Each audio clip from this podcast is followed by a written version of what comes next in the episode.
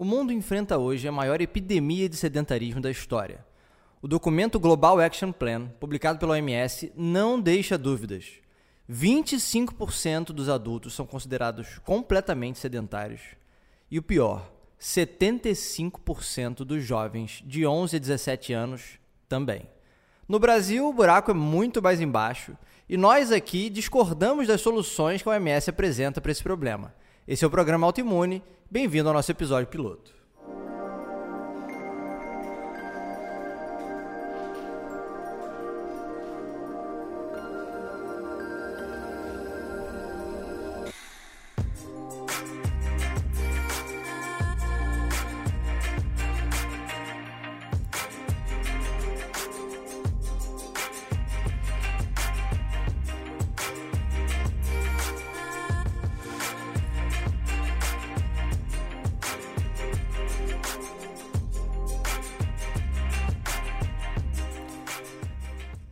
Bom dia, queridos amigos, queridas amigas, queridos ouvintes. Estamos aqui nessa agradável manhã, cumprindo o nosso ritual de trazer informação relevante sobre saúde, sobre hábitos, sobre disciplina. E sejam muito bem-vindos ao episódio piloto do Autoimune. É, foi uma grande preparação até chegar esse momento e é uma honra ter você aqui como ouvinte. Seja você uma pessoa que veio é, que acompanha o trabalho que foi feito no meu Instagram, no Café com Bruno Maia, seja você uma das pessoas que conhece o trabalho da Boiler, seja você um novo ouvinte que está chegando por indicação de alguém, seja muito bem-vindo. É, foram muita preparação até esse momento, muito conteúdo trabalhado, é, muitos testes feitos. Estamos aqui nessa atmosfera um pouco informal, né? Na, você que está vendo aí pelo YouTube ou pelo Vimeo, aqui na sala da minha casa, seja bem-vindo, fique à vontade, até a gente montar nosso estúdio oficial. É aqui mesmo que eu vou fazer é, os primeiros episódios, sem problema nenhum. É um prazer receber você aqui na minha casa. Bom, como a gente falou aí no drop inicial, a gente tem informações é, sobre o sedentarismo direto da OMS, a fonte mais confiável do mundo. Não tem como ser mais confiável do que isso. E os dados são muito alarmantes e nos levam a uma discussão que vai perdurar por essa toda essa primeira temporada do Autoimune.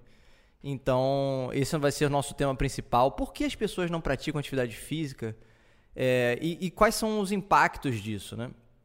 Então, você, meu querido ouvinte, querido ouvinte que está chegando agora, pode estar se perguntando, mas Bruno, de onde surgiu a ideia de fazer esse programa? De onde surgiu, de onde veio é, essa, essa vontade de falar sobre esse assunto? Com qual objetivo vocês da Boiler, ou você, Bruno, tem, é, teve, teve esse, esse propósito? Bom, gente, é, sendo bastante resumido para você que está chegando aqui, em breve, quem sabe, eu entro mais a fundo nos detalhes dessa história. Mas eu fui uma pessoa é, com uma juventude completamente sedentária, sempre acima do peso. E eu acredito que eu só consegui efetivamente solucionar esses problemas de maneira definitiva por, a, por volta. Eu comecei a solucionar esses problemas por volta de três anos atrás. E eu acho que o, o que, o que assusta muito quando se fala desse assunto, quando se fala dessa maneira, né, de eu tenho 32 anos, ou seja, eu consegui passar, eu passei 29 anos fazendo besteira com a minha saúde e três anos acertando. E o grande, o que, o que mudou aí foi conhecimento. De fato, foi conhecimento. E, e eu passei por maus bocados até chegar aqui. E, obviamente, o meu objetivo ao fazer esse programa é disseminar algumas coisas que fizeram muita diferença para mim para que outras pessoas não passem pelo que eu passei. É, a escalada para chegar até o é esse, esse programa em formato de áudio, é, também em formato de vídeo, mas um vídeo bem simples para quem quiser assistir enquanto, enfim, assistir na televisão, assistir no iPad, enquanto cozinha, whatever. É, a, a construção até chegar esse formato de programa foi uma construção bastante longa. É, eu diria que ela começou com um documentário que na verdade nunca saiu, que na verdade se tornou autoimune, que foi o I Hate Fitness, é um documentário que eu comecei em meados de 2016, no, em junho de 2016. Eu fiz um, eu comecei um trabalho com a doutora Suzana Lessa de, sobre mudança de hábitos e mais controlando bem de perto, é, de 100 dias. E teve muitos altos e baixos nesse processo, o que me viram que eu, embora eu achasse que já sabia bastante coisa, eu não sabia absolutamente nada. Mas, é, mas desde aquela época já surgiu esse desejo de tentar trazer uma nova roupagem à comunicação de fitness, à comunicação de saúde em geral, que no geral tende a ser uma comunicação muito ou muito foco, força e fé, né? que é a filosofia do maromba de vai na, vai na marra, é, o importante é ter vontade, se você quiser você consegue. E ela fica entre esse eixo de um lado totalmente à esquerda e ela fica no lado à direita lá, pelo, lá, pelos artigos científicos. Então eu acredito que não tem uma abordagem que seja efetivamente didática, que seja que seja divertida. E assim surgiu a Rede Fitness com a ideia justamente de tentar mostrar que a atividade física, que a alimentação não precisava literal, não precisava ser chata. O, o processo já é chato, já é doloroso. Você não precisa apresentar o tema de uma maneira chata. Então as coisas foram evoluindo. É, ano passado foi um ano de muita pesquisa na, nessa direção. E eu cheguei à conclusão de que o Rede Fitness acabava tendo, sendo um pouco brincalhão demais para falar certas coisas que precisavam ser faladas a sério. Então, desse, nesse momento surgiu o, a ideia de fazer o programa Autoimune. Eu já trabalho conteúdos desse tipo no meu Instagram há bastante tempo, mas a gente sabe que o Instagram não é uma plataforma para isso. Então, agora na virada do ano, eu comecei um ensaio no Instagram, que foi o Café com Bruno Maia, que basicamente eu fazia alguns stories na parte da manhã bem resumido sobre temas de saúde, mudança de hábitos, sono, alimentação e etc. para pessoas normais, não para atletas, né? E eu tive ótimos resultados e no fundo foi uma preparação para a chegada aqui do autoimune. Quando eu digo que o iRate Fitness era, era muito brincalhão, não, não pensem que o, Fit, que o autoimune vai ser muito sério. É, é, é sério, é óbvio. É, os temas que a gente vai trazer e vai debater vão ser debatidos de maneira muito séria, vão ser debatidos com pessoas muito sérias.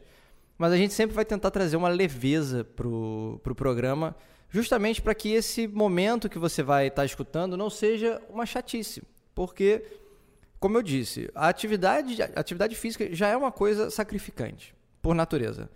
É, e, e, você não vai conseguir ressignificar isso se logo no início já for sofrimento puro, especialmente na hora de ouvir um podcast. Então, a gente vai sempre mesclar. É, um pouco de experiência pessoal, experiência das pessoas, seja minha, seja do nosso convidado, com é, dados científicos e tentando trazer uma, uma leveza. E aí surge a pergunta que você, meu querido ouvinte, meu querido ouvinte, pode estar ouvindo. Mas, Bruno, com todo respeito, quem é você para falar sobre esse assunto? Você é médico, você é nutricionista, você é profissional de educação física? E por que, que a gente deveria acreditar no que você vai dizer? E eu vou dizer para você, meu querido ouvinte, que você está corretíssimo na sua pergunta, na sua inquisição. É, estou aqui justamente para botar a cara. É, não sou médico, não sou nutricionista, não sou é, educador físico. E, é, de fato, essas especialidades não pertencem à minha, à minha gama de conhecimentos, eu não tenho nenhum, nenhum diploma, nenhuma habilitação e tampouco o conhecimento que essas pessoas têm sobre suas respectivas áreas.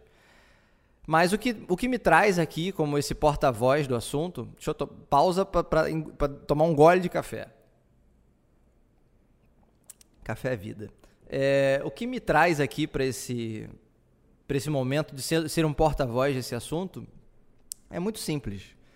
Eu trabalho com comunicação de fitness há três anos, né? Eu sou o diretor da Boiler. A Boiler é uma agência de, de entretenimento, de mídia. Surgiu como uma agência de mídia e entretenimento e hoje é uma startup é, de projetos e comunicação na área do fitness, saúde, bem-estar.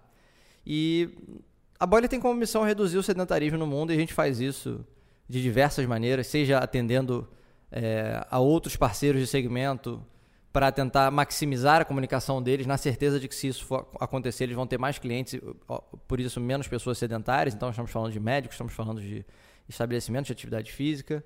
É, e também através de projetos próprios, é, como eventos, é, produtos, cursos e outros. Mas o fato é que trabalhando, tendo, tendo que atender esse público, a Boiler é bem especializada nesse, nesse segmento, fazendo comunicação desses parceiros e até a própria comunicação da Boiler, a gente entra, obviamente, numa imersão.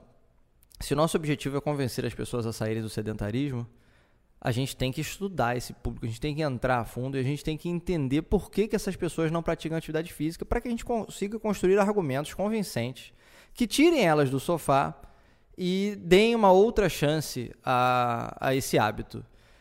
E, gente, na ânsia de entender esse público, eu mesmo que já fui um sedentário que acabei, talvez por isso, sendo bem sucedido em me comunicar com a galera que tem uma dificuldade de praticar atividade física, na ânsia de entender esse público nas pesquisas, etc., etc., é, acredito que eu acumulei conhecimento suficiente para trazer uma abordagem diferente.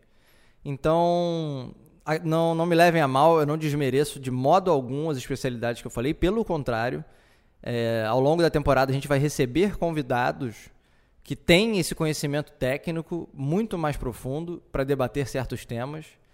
Mas na minha condição eu me sinto extremamente habilitado para conduzir esse podcast e conduzir os questionamentos na certeza de que por ser ex-sedentário e por mesmo não mais sendo sedentário, estudar o público sedentário diuturnamente na ânsia de justamente tentar convencer ele a praticar atividade física, seja por, pela comunicação da Boiler ou seja pela comunicação de qualquer um dos nossos clientes e parceiros, eu me sinto é, bastante tranquilo em saber que eu vou conseguir abordar essas questões com uma ótica de efetivamente quem sofre.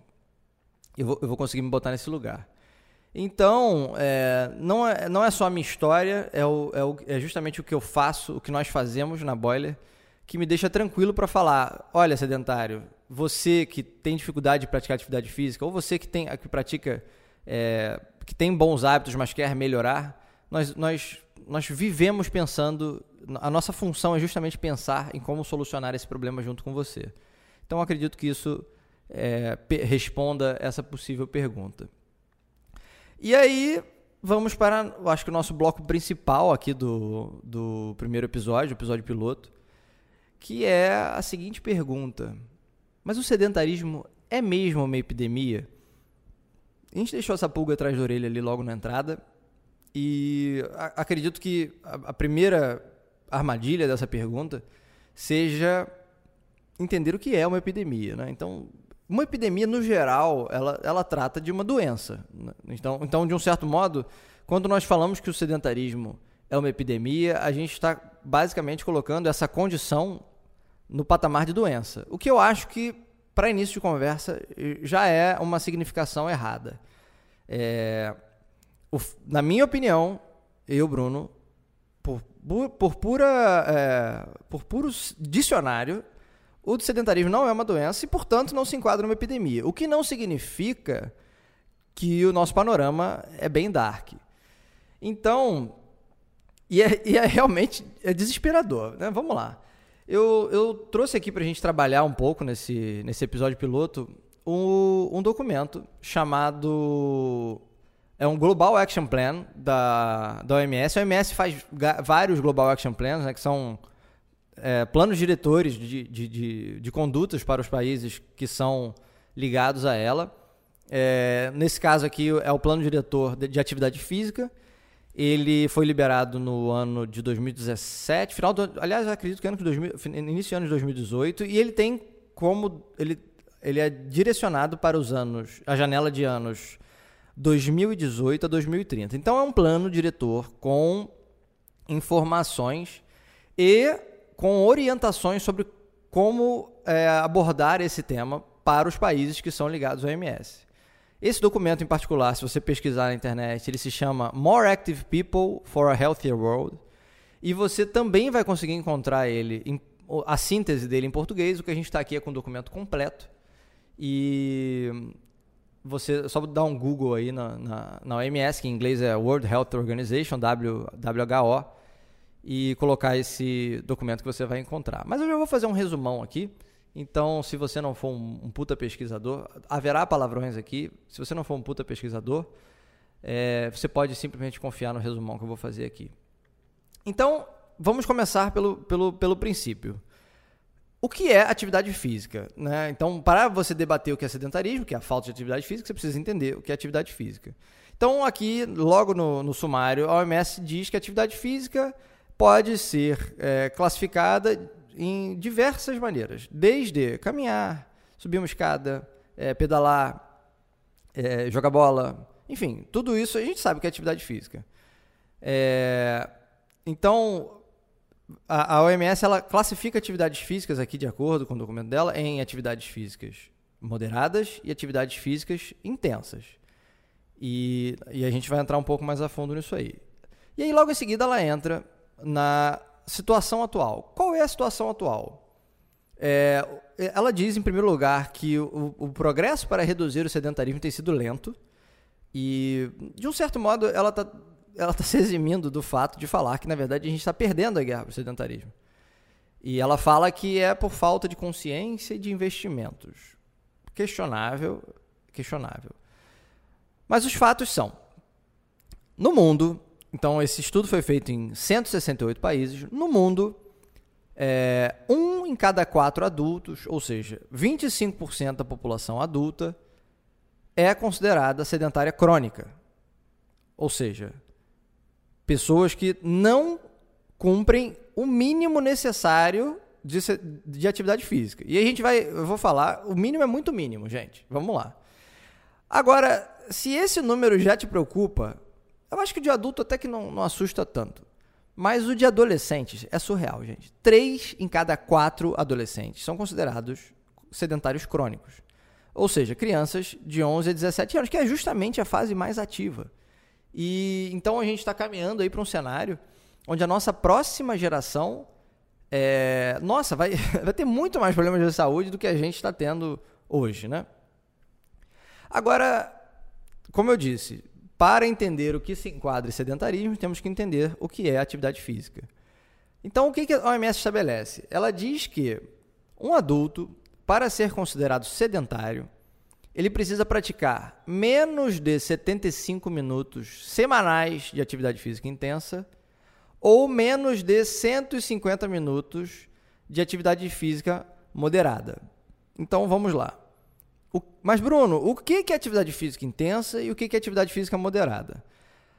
A OMS classifica como atividade física moderada qualquer prática de atividade física que é, vamos, vamos colocar dessa maneira, que se enquadre na sua rotina, muitas vezes sem ser efetivamente, é, como é que eu vou colocar, propositalmente atividade física. Vamos colocar dessa maneira. Ou seja, a gente está falando, se você vai para o trabalho, você vai caminhando, né? não, você não está saindo de casa para praticar atividade física de fato, para elevar, sua, sua frequência cardíaca, isso é considerado uma atividade física moderada. Se você vai pedalando para o trabalho, isso é considerado uma atividade física moderada. Se você sobe uma escada, se você anda até o ponto de ônibus, isso é considerado atividade física moderada. Né? Então, tudo isso vai ser abatido desses 150 minutos semanais. Então, gente, está falando de está falando de muito pouca atividade física. É, supostamente, se você mora aí, vamos dar um exemplo. Vamos usar primeiro o ponto de ônibus, né? Que é, no geral, é o que a maioria das pessoas vai se identificar. Então, se você mora aí a cerca de um quilômetro do ponto de ônibus, ou sei lá, não que você mora a um quilômetro, porque é uma distância talvez um pouco grande para a maioria das pessoas, mas se você caminha um, um quilômetro entre a sua casa e o ponto de ônibus, e do ponto de ônibus que você salta até o trabalho, isso já vai dar aí, possivelmente, um, uns 12 minutos de, de, de caminhada. Então, se você faz isso para ir, são 12. Se você faz isso para voltar, são mais 12, já estão em 24. E se por acaso você caminhou seis minutos dentro do seu trabalho para ir visitar seu chefe e tal, para conversar com aquele teu amigo, para tomar um café, para comer um donut, né? É, você já bateu aí a sua meta de 30 minutos diários. E, e 30 minutos diários, se você ignorar os fins de semana, né? Vamos, vamos botar aqui sábado e domingo. É, como é questionável se sábado e domingo são dias úteis, vamos botar só de segunda a sexta. Se você fizer isso cinco vezes por semana, você já não se enquadra no sedentarismo. Ou seja, gente, é muito pouco. É muito pouco. É, para ser considerado sedentário, você tem que ficar em casa o dia inteiro. No, no, a, a, realidade é essa. Nossa, tá um calor aqui, viu? Tá batendo um sol aqui. Se você tá vendo pelo YouTube, eu espero que a filmagem esteja boa ainda, porque a câmera é automática e tá nascendo o sol lindo aqui. Dia lindo. Vamos lá. Então, é, então são 150 minutos de atividade física moderada, que se enquadram nesses padrões que eu falei. E 75 minutos de atividade física intensa. Então, o que é atividade física intensa? Atividade física intensa é você sair para dar uma corridinha, é você fazer uma sessão de musculação, é você fazer um spinning, é você sair para caminhar numa, numa, numa cadência um pouco mais acelerada, você jogar um jogo de futebol. E a gente também está falando aí de 75 minutos na semana, ou seja, se você fizer uma sessão, que geralmente leva aí uma hora, né? Vai fazer uma aula de natação, uma hora. Ah, uma aula de spinning, 45 minutos. Ah, uma aula de futebol, uma hora. Você está falando aí que se você fizer isso em um dia, você só precisa bater mais 15 minutos. E aí, se você pegar esse. Provavelmente, se você pegar esses 60 minutos aí e juntar com o que você faz de atividade física moderada, você também não é considerado um sedentário, um sedentário crônico. É, e ele nem usa essa palavra crônico, tá, gente? Eu que estou colocando essa condição de sedentário crônico, porque para mim, é, uma pessoa que faz esse, esse nível de atividade física, ela é sedentária ainda. É muito pouco. É muito pouco. Cara, para pra pensar. O que, que são 15 minutos andando para ir 15 minutos para voltar de qualquer lugar? Todo mundo anda isso. Então, é, então eu acho assustador como é que, mesmo nos padrões tão baixos, a gente tem um, um índice tão alto, né? 25% de sedentários crônicos nessas condições, a gente está falando de muita gente, porque se a gente aumentar um pouco os padrões, vai incluir aí quase 50% das pessoas. Mas tudo bem, isso é no mundo, né? Então a OMS fez esse estudo em 168 países e, com isso, é, gerou, chegou nesses números globais. Só que no Brasil, o buraco é bem mais embaixo. E quando eu digo bem mais embaixo, é bem mais embaixo mesmo. A gente não tem acesso aqui aos números de como são o como é o panorama de, de crianças e adolescentes aqui no, no, Brasil, mas a gente tem o de adultos. E, gente, pasme, apesar do Brasil ter essa cultura tropical, esse, essa malemolência, esse país do futebol, corpos sarados na praia, nós estamos num panorama de 45% da população adulta considerada sedentária, nesses padrões. Então, vamos, vamos arredondar para 50%. O que significa que a cada dois adultos que você conhece, proporcionalmente, é, um é considerado um é sedentário. Na verdade, não que você conhece, porque eu acho que essa que é a parte mais interessante. Se você está ouvindo isso aqui, é muito provável que você já faça parte de uma bolha que tem consciência.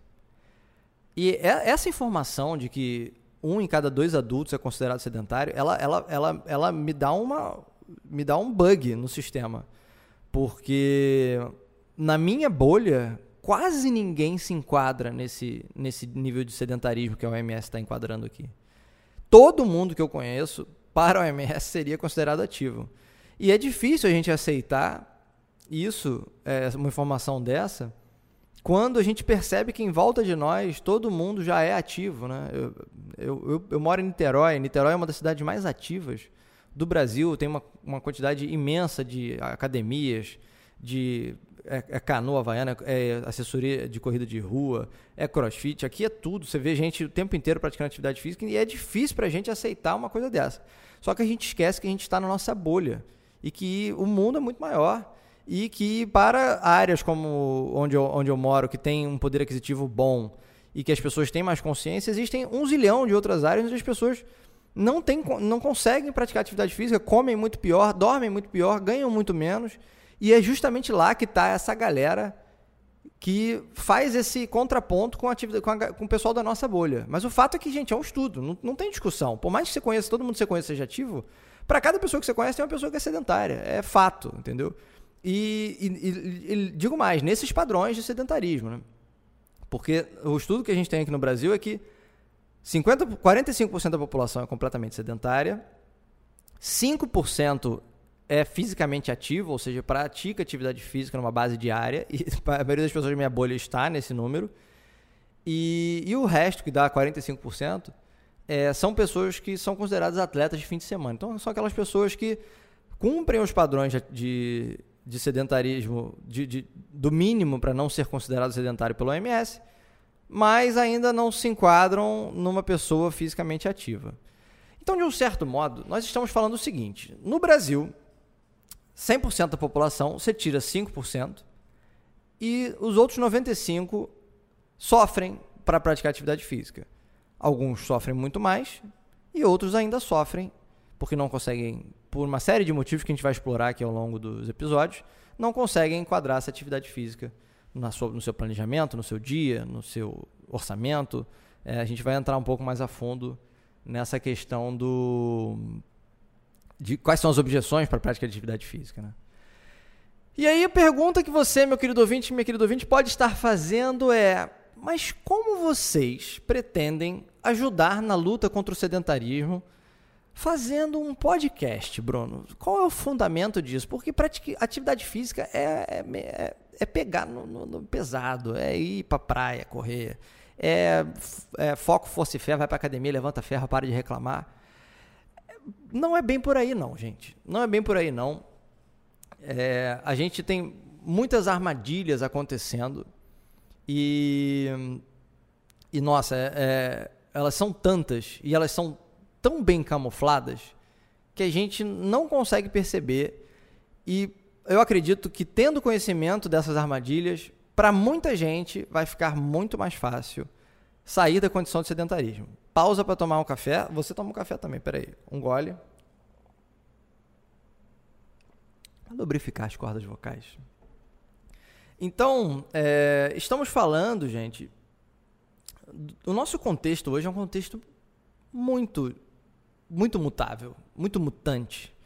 É, a nossa, o nosso corpo ele não evoluiu na mesma velocidade que a nossa tecnologia. E quando eu digo de tecnologia, eu digo tanto a tecnologia que faz com que nossos celulares se conectem em qualquer lugar do mundo, onde há pouco tempo atrás era tão difícil fazer uma, uma chamada daqui para lá, daqui para esquina. É, eu falo da tecnologia alimentícia, eu falo da tecnologia de saúde, eu falo disso tudo. E, mas o, a nossa biologia não evoluiu na mesma, na mesma velocidade. E nem vai evoluir. A nossa tecnologia vai continuar evoluindo exponencialmente. E a nossa biologia vai sendo bem aquela coisa bem darwinista, melhorando a cada geração. Então, eh, eu acho que nós, nosso, nós não, não estamos prontos para a quantidade de coisas novas que estão acontecendo. E, de um certo modo, é possível sim linkar o sedentarismo à tecnologia, ao avanço da nossa ciência. Por motivos que a gente vai explicar, calma, é polêmico isso que eu falei, mas é, de um certo modo, o, o que eu estou querendo dizer é que nós não tínhamos esse problema há cerca de 100 anos atrás. O que, que mudou nesses últimos 100 anos? A gente vai abordar isso mais a fundo aqui no programa. Acho que, acima de tudo, o que é importante dizer é que eu acho que o que a gente vai questionar muito aqui no autoimune é o, o, nosso conceito do que é saúde. Porque vejam bem, o que acontece hoje é que os nossos profissionais de saúde, eles são literalmente formados para tratar doenças, para tra tratar problemas. E, e eu acho que, o que, acho que o primeiro tema que a gente vai evoluir aqui é, é rever os nossos paradigmas de saúde. É, a doutora Suzana Lessa vai nos ajudar aqui a entender o que é uma pessoa saudável. Mas o fato é que existe muita diferença entre uma pessoa que está doente, uma pessoa que está saudável e uma pessoa que não é nenhum dos dois, ela está ali no limbo. Então, o que eu estou querendo dizer é que não é porque você não está doente que você está saudável, né? E eu acho que a maioria das pessoas se enquadra exatamente nesse limbo e que se ela estivesse efetivamente saudável, muitas coisas na vida dela seriam melhores. É, no fundo, é isso que a gente vai. É esse, essa vai ser a direção do autoimune.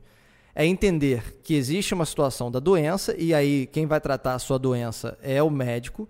Então, o que eu estou querendo dizer é que se você chegar, vou dar um exemplo, se você chegar no hospital é, se sentindo mal e qualquer um dos índices que o médico é, examinar estiverem enquadrados no que, o, do, do, que a formação do médico estabelece como doença, ele vai te tratar. Então, vamos supor que você chegue lá e o seu açúcar está, está ali dentro dos padrões que, de uma pessoa diabética. Você está com açúcar muito alto. Aí o médico vai, vai tomar uma abordagem para te tratar. Só que se o seu açúcar estiver muito alto, mas não alto o suficiente para estar, é, para ser considerado diabético, então a gente está falando aí da insulina, da, da, regulação toda ali, mas eu estou dando um, um, argumento bem simplista para tentar explicar o meu ponto. Se você chegar no hospital e o, a, os seus sintomas se enquadrarem no nível clínico, você vai ser tratado. Se eles não se enquadrarem no nível clínico, você vai voltar para casa. Não interessa se está perto do nível clínico. É, no máximo, o médico vai falar: olha, você precisa comer menos, sei lá, menos isso, menos aquilo, menos açúcar. Mas ninguém vai te dar uma atenção especial porque você está quase doente. É, se você não estiver no nível clínico, você vai voltar para casa.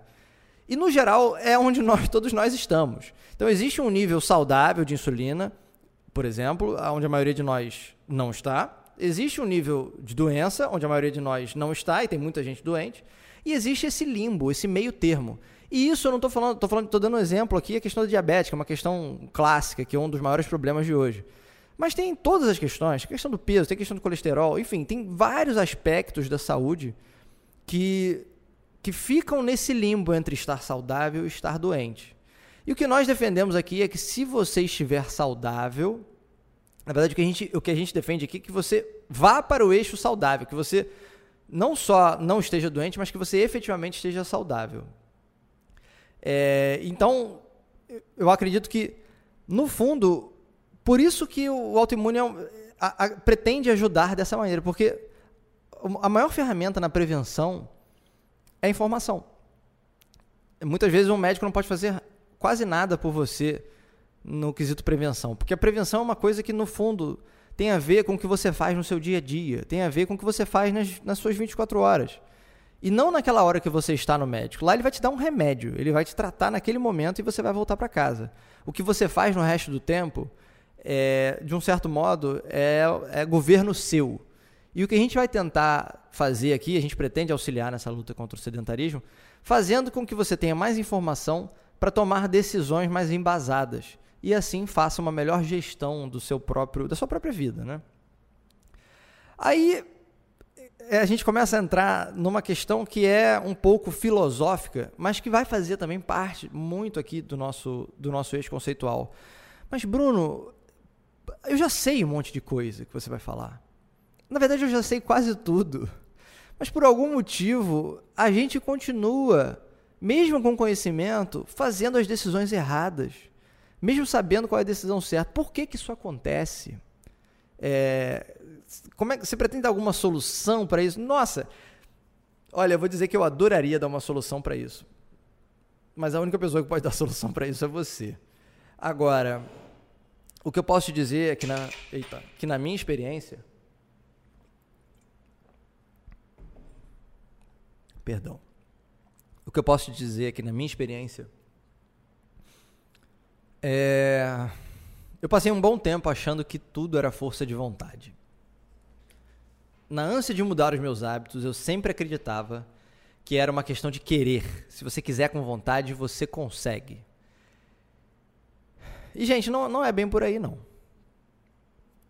Existem muitas coisas envolvidas no nosso processo de mudança de hábitos. E, e a força de vontade é somente uma delas. Então, existem uma série de motivos pelo qual a gente toma decisões erradas, mesmo sabendo qual, qual é a decisão certa. E eu pretendo sim trazer alguma luz nesse assunto, na, por já ter estudado muito sobre como se formam hábitos, como, como se livrar de hábitos ruins. É, acima de tudo, também, uma coisa que eu bato muito firme é sobre como deixar com que o seu corpo esteja regulado para exigir menos força de vontade em coisas que seriam simples e acabam ficando difíceis muitas vezes porque nós estamos intoxicados, inflamados, fracos, com sono, cansados e não, nos, não conseguimos nos recuperar. É, tem muito a ver com ter objetividade também. E, e não fique surpreso se aqui no autoimune a gente falar não só da saúde física mas, e de, de como ela se aplica para a saúde mental, mas também a gente falar um pouco sobre autoconhecimento, um pouquinho sobre como saber quais são os seus objetivos, sobre como não aceitar influências externas é, e escolher melhor o que é importante para você, porque isso tudo faz parte desse processo de mudança de hábitos. Então, nós vamos sim bater muito nessa questão de como tomar as decisões certas. É, primeiro, a gente, vai, a gente vai tocar muito no, no, na questão da informação, de como informar as decisões certas, como, como saber qual é a decisão certa, e depois como tomar a decisão certa. É, acho que o ponto importante que junta todas essas peças desse quebra-cabeça é entender que quando você não está saudável, qualquer esforço exige muito mais de você. É como se você estivesse jogando ali o seu joguinho de videogame e você estivesse jogando no very hard. Né? O seu corpo não funciona. Você quer acordar cedo, mas o seu sono não é reparador. É, você usa é, substâncias e alimentos que fazem mal para você, que não permitem que você entre num sono profundo e que não te dão a energia necessária para que você pratique as atividades físicas que você quer. Muitas vezes você está comendo e o que você está comendo é uma substância alimentar e não um alimento de fato, ou seja, ele não está te nutrindo. Então, embora você esteja comendo, você continua com pouco, pouca energia, com, pouco, com poucos nutrientes. Então, isso tudo impacta na sua mudança de hábitos, porque mudar o que está dentro da sua mente, né, o que está lá no, seu, no fundo do seu cérebro, enraizado, exige muita força de vontade, sim. E, mas você precisa fazer com que. Você tem como fazer com que exija menos. Se você estiver bem, as coisas fluem melhor. E eu acho que esse é o principal ponto que as pessoas insistem em errar quando pretendem mudar os seus próprios hábitos. É muito mais difícil você ter força de vontade e equilíbrio mental se o seu corpo, que é por onde passam os nutrientes antes de chegar no seu cérebro, estiver desregulado. E é por isso que o autoimune traz uma abordagem de saúde para pessoas normais e não tanto para atletas. O que a gente defende aqui é que todos podem se beneficiar de um corpo que funciona melhor, independente se você está buscando performance, independente se você está buscando estética, se você tem sonhos e quer se tornar o protagonista da sua própria vida, se você tem, se você é um empreendedor, se você é um, um gerente, se você é um autônomo e precisa de mais de você, né, de, de talvez de, de mais concentração, de mais performance, de mais inspiração, de mais criatividade, você precisa estar funcionando na sua melhor condição. E o que a gente pretende trazer aqui é as informações para que essas pessoas consigam fazer essa, essa transição para uma vida mais plena em busca dos seus próprios objetivos. O Autoimune, no fundo, é, é, um, é um podcast, é um programa para quem, para quem tenta mudar, mas insiste em cair sempre nas suas próprias armadilhas. Tem a ver justamente com se tornar imune a si mesmo. A gente hoje liga essa palavra autoimune especialmente as doenças autoimunes, né, que são doenças que são, elas criam, uh, o corpo cria imunidade contra elas e elas criam imunidade contra o corpo, é um, é um ciclo. Mas é, o nosso objetivo aqui de chamar o podcast de autoimune é, é se tornar imune a si mesmo. E, e eu acho que ninguém questiona a importância do autoconhecimento para fazer boas decisões no mundo onde hoje a gente tem um zilhão de decisões possíveis e que se a gente não se entender e não, não conseguir se livrar dessas nossas próprias armadilhas, é, é muito fácil ou a gente não tomar decisão nenhuma ou tomar a decisão errada. E um dos aspectos que a gente vai, vai entrar é, é como saber se eu estou realmente saudável. Quais são esses indicadores? O que, que como é que eu percebo se, ok, Bruno, você falou que posso estar doente e que eu posso estar saudável e que eu posso estar no limbo. Como é que eu sei que eu estou no limbo? A gente vai falar disso. E a gente vai falar sobre a ótica da ciência, sobre a ótica de conhecimentos de profissionais é, especializados, de artigos científicos e tudo isso. Por último, gente, para encerrar esse episódio piloto, eu trago uma reflexão aqui para vocês, que é uma reflexão que, na minha opinião, pode fazer você rever alguns dos seus conceitos. O filósofo Nietzsche, ele, ele obviamente publicou coisas maravilhosas e que nos deixam sempre a refletir sobre a nossa natureza. E uma frase muito famosa dele é: O que não me mata me fortalece. E muitas vezes eu vejo as pessoas usando essa frase é, para se. para tentar justificar males diários que faz contra si mesmo. E o que eu pergunto para você é: será que, que o que não te mata te fortalece? Eu acho que o que o Nietzsche quis dizer é que uma experiência de quase morte que você sobrevive acaba se tornando um aprendizado. Mas uma, uma dose de veneno que você toma todos os dias, isso não te fortalece de modo algum. é, te fortaleceria se você tomasse uma dose de veneno no dia seguinte você, com o um aprendizado por não ter morrido, parasse de tomar. Mas o que a gente faz é justamente o contrário.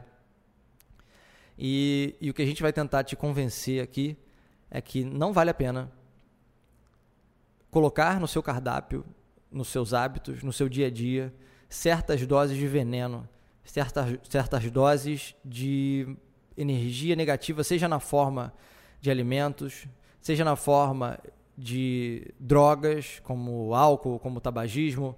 E vejam bem, eu, eu bebo e eu já fumei, enfim, eu, posso, eu tenho alguma propriedade para falar sobre isso. Eu não estou dizendo que você não tem que fazer nenhum dos dois. Eu estou dizendo que você tem que ter consciência do impacto que isso tem sobre seus hábitos, sobre sua saúde a longo prazo. E muitas vezes decidir por uma periodicidade menor e deixar isso efetivamente para comemorações, etc. Mas essa é uma reflexão que você vai fazer. E talvez se livrar dessas mais energias também nos nossos pensamentos e nas pessoas que a gente convive, que eu acho que é uma das partes mais difíceis.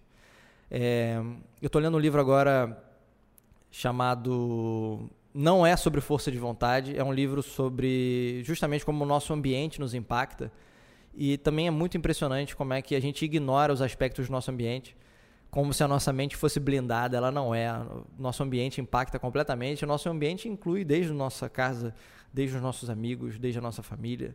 Isso é algo que a gente tem que rever também se eles são uma dose de veneno diária ou se eles efetivamente nos fazem bem. Senhores, é, encerro o episódio piloto de hoje. É, espero que vocês tenham gostado do programa. É, você já vai conseguir enco encontrar ele no Spotify. Olha que honra! Nunca imaginei que ia ter um negócio ali do Spotify. Você pode ouvir sem ter que baixar nada. É, enquanto você está indo para o seu trabalho, enquanto você está dirigindo, enquanto você está dando a caminhada, enquanto você está pedalando, enquanto você está, sei lá, fazendo o que você quiser. Eu gosto muito do formato de áudio justamente porque ele não exige 100% da sua atenção, mas quem gosta do vídeo, fique à vontade para acessar no YouTube. É, a gente vai soltar uns drops dos melhores momentos no Instagram também. E, e bom, era isso que eu tinha para dizer. Espero que vocês tenham gostado desse episódio. É, divulguem para os amigos. Se você estiver ouvindo no Apple Podcast, no YouTube, dá o seu joinha. No Apple Podcast, dá a sua, a sua revisão ali de cinco estrelas. Coloca um comentário bacana para gente. E me passem o feedback pelo Instagram, pelo site da Boiler. Eu quero muito ter esse bate-papo com vocês para que a gente possa fazer efetivamente desse programa aqui o seu programa favorito. Muito obrigado pelo seu carinho. Muito obrigado por todos que acompanharam a temporada do Café com Bruno Maia todos os dias. Gente, foi um prazer estar com vocês. Vocês ajudaram esse programa a nascer.